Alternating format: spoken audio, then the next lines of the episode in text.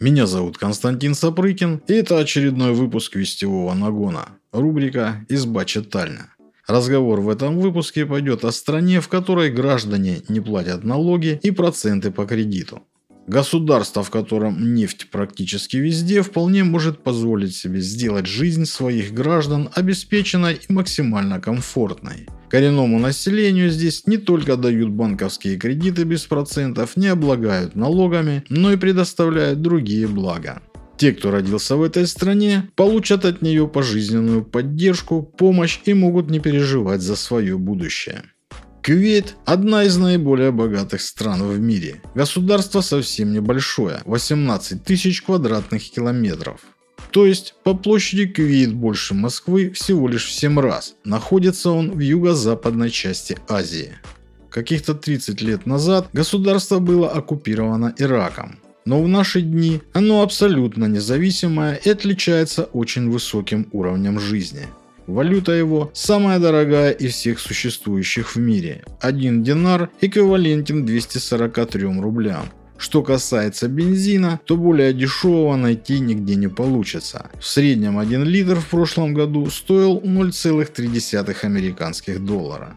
Возможности всем коренным жителям предоставляются действительно колоссальные. Если человек хочет учиться и будет давать результаты, ему государство оплатит учебу в университете абсолютно любой страны. Также студенту будет оплачен перелет и выданы 2000 долларов стипендии. Кредиты кувейцы тоже могут брать беспроцентные. Дело в том, что традиции мусульман запрещают за предоставление человеку займа брать с него какое-либо вознаграждение. При выплате кредита гражданам могут предоставить ряд поблажек. Ярким примером стала ситуация 2007 года. Тогда кувейцам списали кредиты на сумму, превышающую 1 миллиард американских долларов.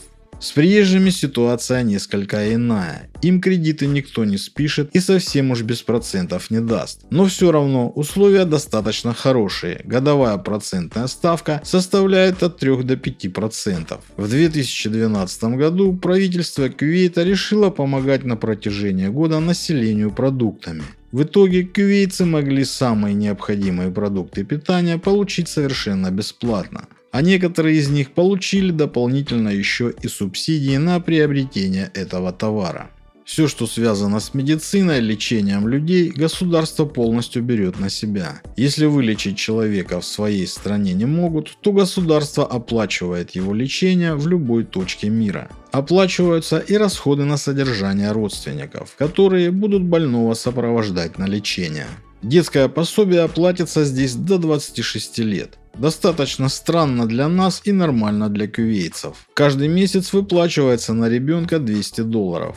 На них имеет право и взрослый человек, если он учится в высшем учебном заведении и ему еще не исполнилось 26 лет не платят в Кювейте и коммунальные услуги, налоги на имущество и доходы. Самая маленькая пенсия 3000 долларов. В основном все коренное население работает в зарубежных компаниях, располагающихся в Кювейте. Здесь есть закон, что открыть на территории страны филиал компания сможет только тогда, если партнером станет житель Кювейта и на работу будут приняты кювейцы. Определенное их число. Заработная плата людей не должна быть меньше, чем установлено.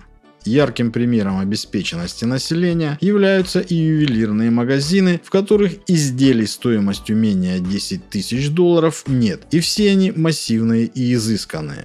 В целом в Кивейте живет до 4 миллионов человек, но к коренным жителям относятся только 1 миллион. Именно они и имеют все перечисленные привилегии.